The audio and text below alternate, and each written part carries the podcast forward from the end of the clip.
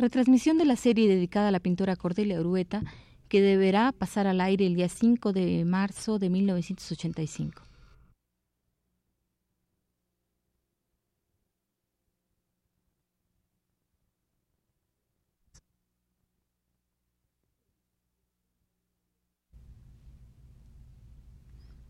Esta serie, dedicada a Cordelia Urueta, se retransmitirá a partir del día de hoy y durante todo el mes de marzo, con motivo de la exposición que comprende una década de trabajo de esta pintora y que se montará a partir del día 14 en el Museo de Arte Moderno de la Ciudad de México. Radio UNAM presenta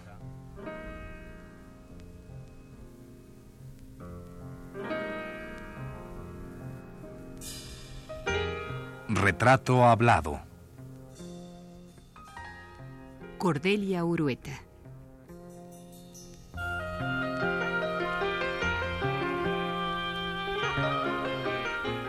Un reportaje a cargo de Elvira García.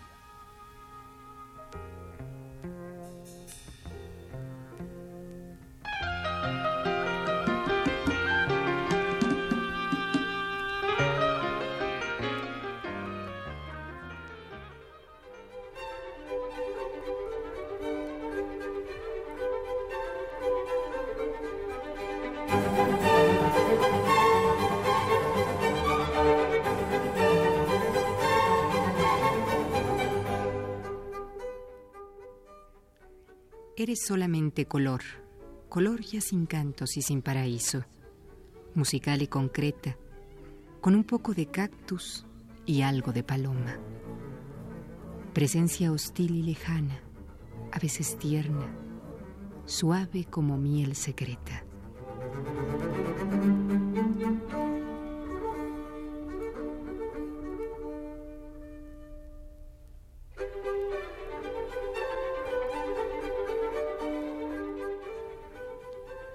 En abismal mudez esculpes tu mundo, cementerio sin lápidas.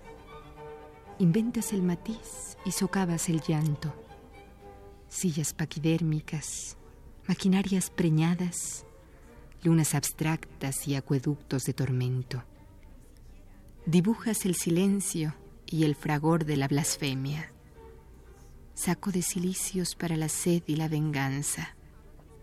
Visión apocalíptica espada de dos tajos para los que viven y están muertos.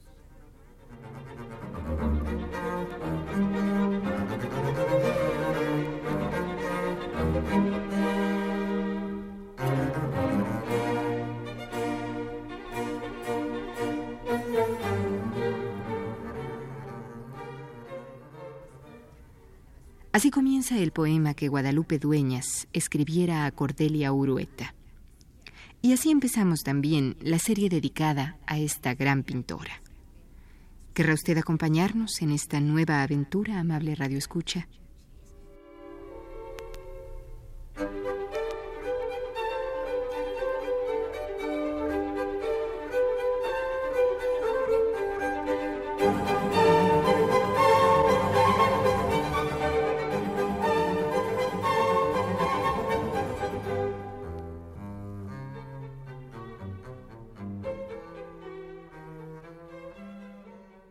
Cordelia, tú naciste en Coyoacán, una colonia muy muy bonita de la Ciudad de México. ¿Cómo eran sus calles, sus, sus rumbos? Bueno, pues muy agradable. Creo, ¿verdad? Creo porque me paseaban de chica por aquellas calles, ciertas calles que creo que no han cambiado mucho. Pero poco tiempo vivimos ahí. Después nos mudamos a la colonia Juárez no, la colonia Juárez, la colonia Roma, no sé, la calle de Nápoles. Y desde ahí es donde yo tengo mis recuerdos ya mejores, porque antes verdaderamente casi no recuerdo, más que pues las plazas por donde caminaba en Coyoacán y un ambiente muy agradable, sí, que creo que todavía existe en ciertas partes de Coyoacán. ¿Y tu casa cómo era? ¿Cómo era la relación que tenías con tu familia? ¿Cuántos eran en la casa? En fin. Bueno, yo fui la segunda, la segunda. Mi hermano Chano, que, que murió hace tres años, eh, fue el primero. después yo, y después ya vinieron mis otros dos hermanos, somos cuatro. Después viene mi hermano Eduardo y la menor de nosotros que es Margarita, que ahora hace teatro, y, eh, pero ya ellos dos no nacieron en Coyoacán, nada más Chano y yo nacimos en Coyoacán. ¿Y qué recuerdas tú así muy agradable de tu casa, en, en esa segunda casa que dices que es cuando más recuerdas? Bueno, recuerdo que mi hermano Chano y yo éramos feroces para aquello de jugar y hacer horrores, pero nos divertíamos mucho. Pero realmente todo aquello es curioso. Lo que más recuerdo es en realidad todo aquello relacionado con mi padre cuando se hizo la revolución, pues casi, casi yo soy eh, de la misma época de la revolución, ¿verdad?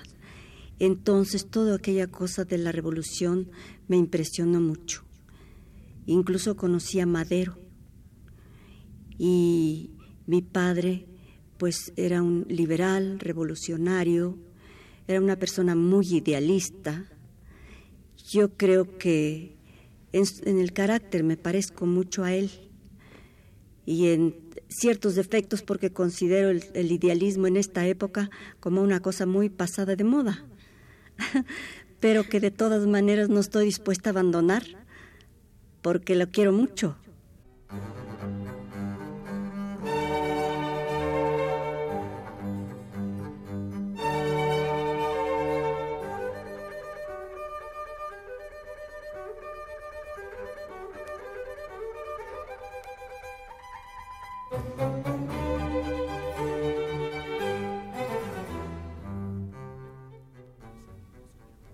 Cordelia, como Frida Kahlo y muchos otros artistas, nació en lo que antes se conoció como el pueblo de Coyoacán.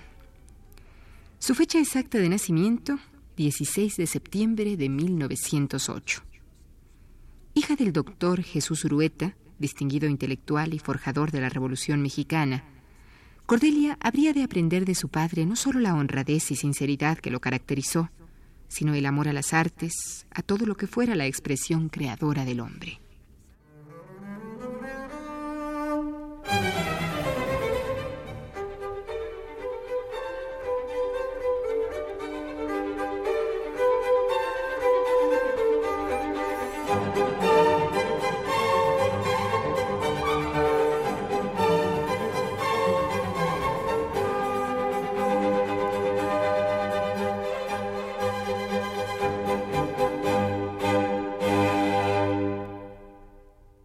¿Cómo conociste a Madero? Cuéntanos un poquito de este asunto de la revolución, porque tú eres más o menos contemporánea. Soy contemporánea de la revolución, que por cierto, no quisiera ser contemporánea de la revolución, pero que aunque hubiera nacido ahorita, seguiría siendo contemporánea de la revolución, porque desde entonces hasta la fecha no he dejado de oír hablar de la revolución. Ya realmente pues estoy un poco cansada de eso. Yo quisiera que ya eso pues eh, caducara, ¿no? Un poco, por lo menos ese tipo de revolución. Bueno, pero me estás preguntando acerca de mi infancia. Sí, pero de todos modos te interesa. podemos también, después ahí encaminamos.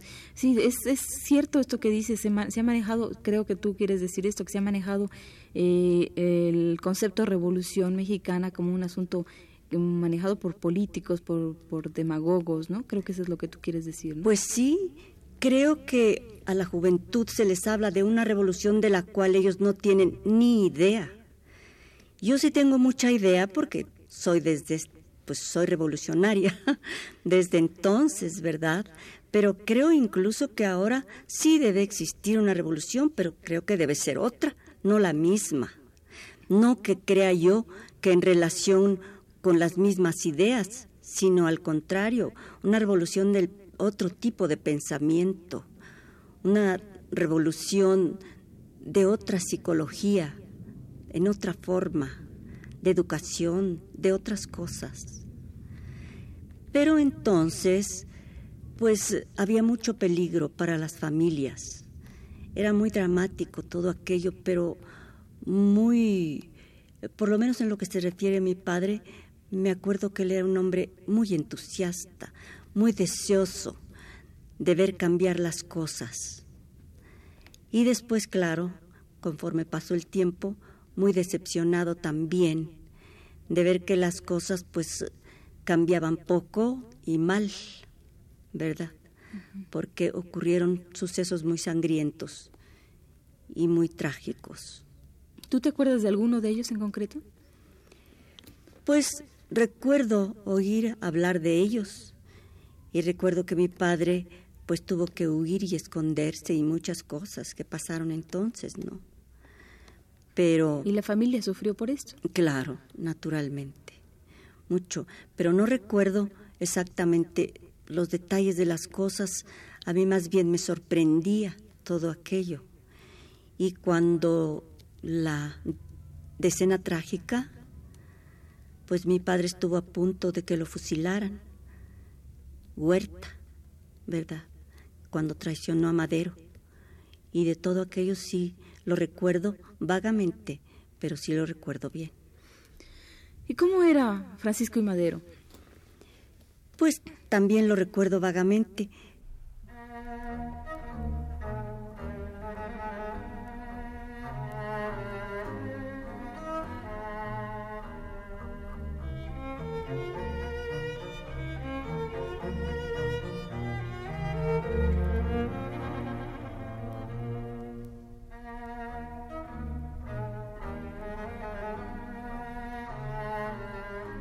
Frente a los micrófonos de esta radiodifusora se encuentra sentada Cordelia Orueta.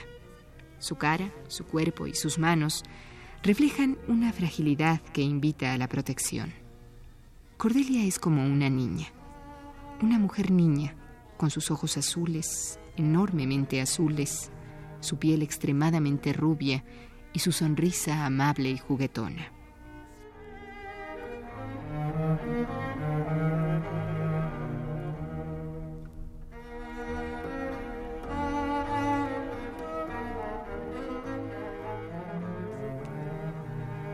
Los ojos de Cordelia son demasiado transparentes.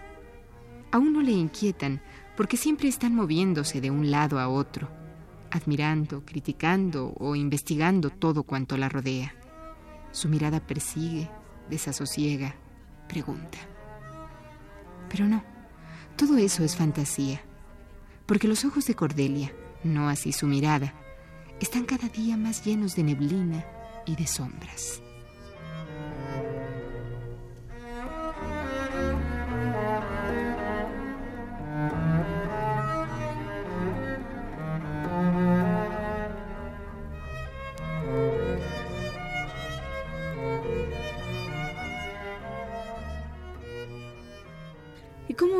Francisco y Madero? Pues también lo recuerdo vagamente, pero fue muy curioso porque eh, mi papá, por algún motivo, iba a hablar en el teatro. Pues francamente no recuerdo sobre qué, ni mucho menos, era yo demasiado chica. Y en el palco estaba don Francisco Madero. Y entonces recuerdo que mi papá me llevó y me presentó con él y era yo tan chica y estaba tan asustada que solo recuerdo que se rieron mucho ellos de mí y que a mí me sorprendió el hecho de que se hubieran reído porque no sabía por qué se reían de mí, probablemente porque era muy niña. Mm, Cordelia, esto mm, más adelante, ¿cómo encuentras tú eh, amistades o nexos con, con la pintura?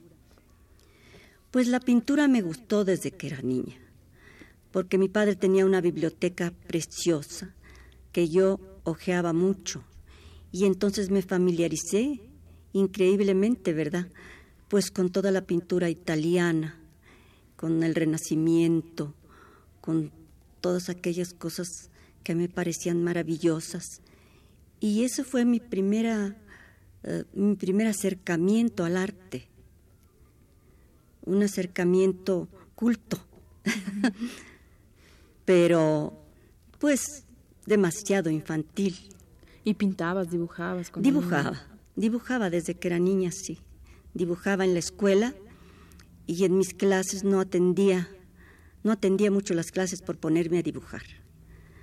dibujaba, ¿verdad? Como cualquier chamaco. ¿Guardas algunos dibujos de aquella época? Pues no, no creo, no creo. Bueno, ya pasamos del asunto de la revolución. Tú te, un poco la familia se, se asienta, se asienta también la, la México, la sociedad. ¿Y qué haces tú cuando, pues no sé, de repente te diría yo, ¿qué haces cuando tienes 12 años? 12 años, pues yo no recuerdo que, que México se hubiera asentado. Yo no recuerdo jamás haberme asentado en la vida. Siempre estuve con la preocupación de las cosas que ocurrían.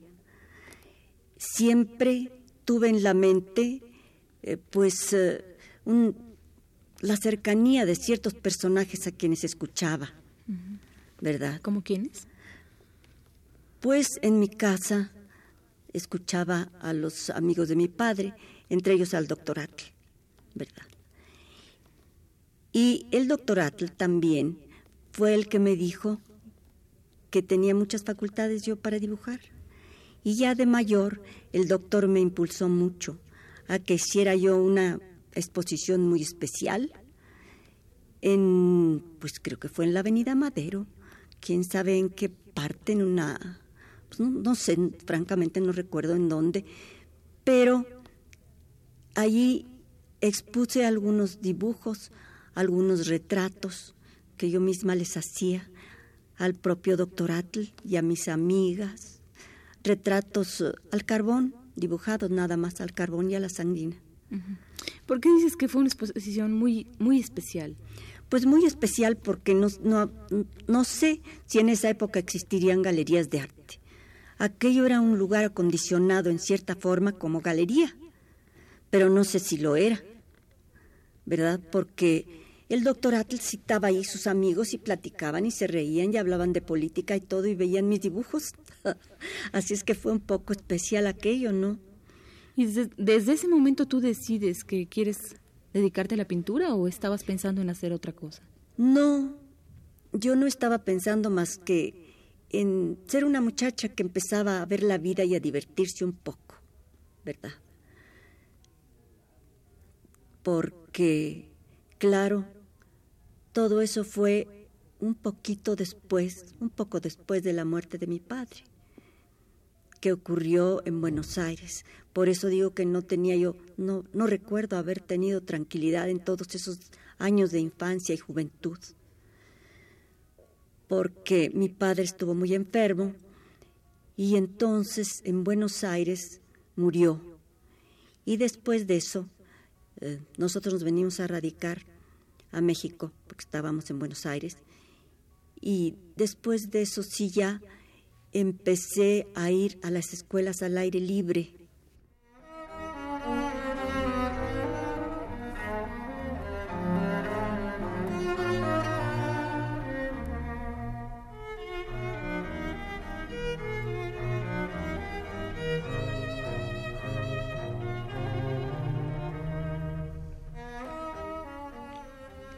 Cordelia Orueta pinta. Ha pintado desde hace 40 años, con esos ojos que le responden mal y le traicionan. En realidad, ella ha olvidado sus ojos, que antes y para cualquiera son herramienta fundamental. Seguramente Cordelia ahora y desde hace tiempo viene pintando guiada por la calidez de los tonos, por las luces que percibe, por los fantasmas y sueños que la habitan y quieren salir de ella a toda costa.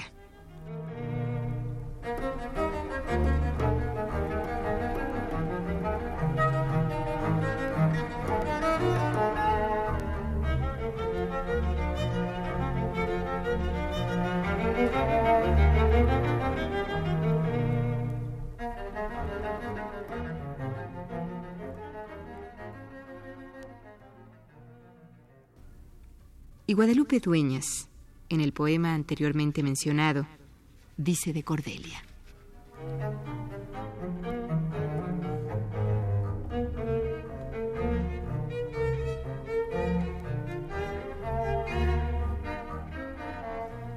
Un ver sin ver, un mirar que nadie mira, pinceles boreales en búsqueda audaz, blondo fantasma con alas, solo frente al espejismo del universo, en un mano a mano con lo ignoto.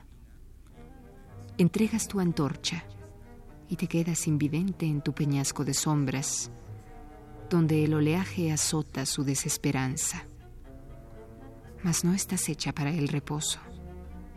Tus dedos arañan el vacío y anhelan colores que no existen en el arco iris. Pero nada en ti será inconcluso, sino cifra exacta.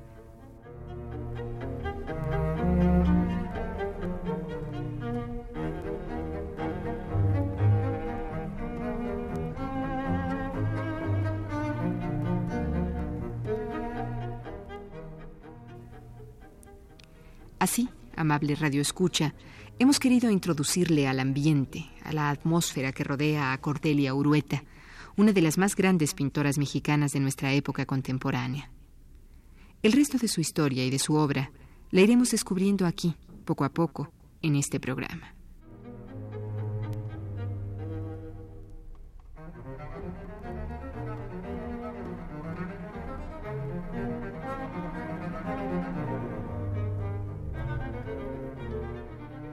Esta fue la primera parte de la serie dedicada a Cordelia Urueta. Le invitamos a escuchar la segunda el próximo jueves a las 22.30 horas. Gracias por su atención.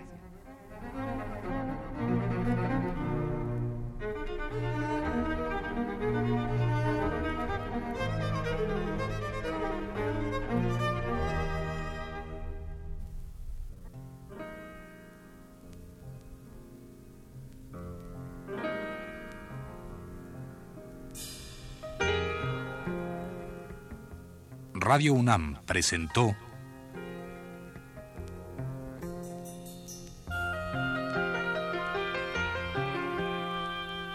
Retrato Hablado.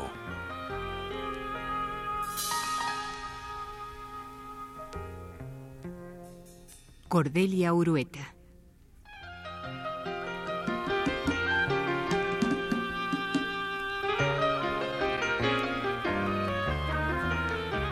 Reportaje a cargo de Elvira García.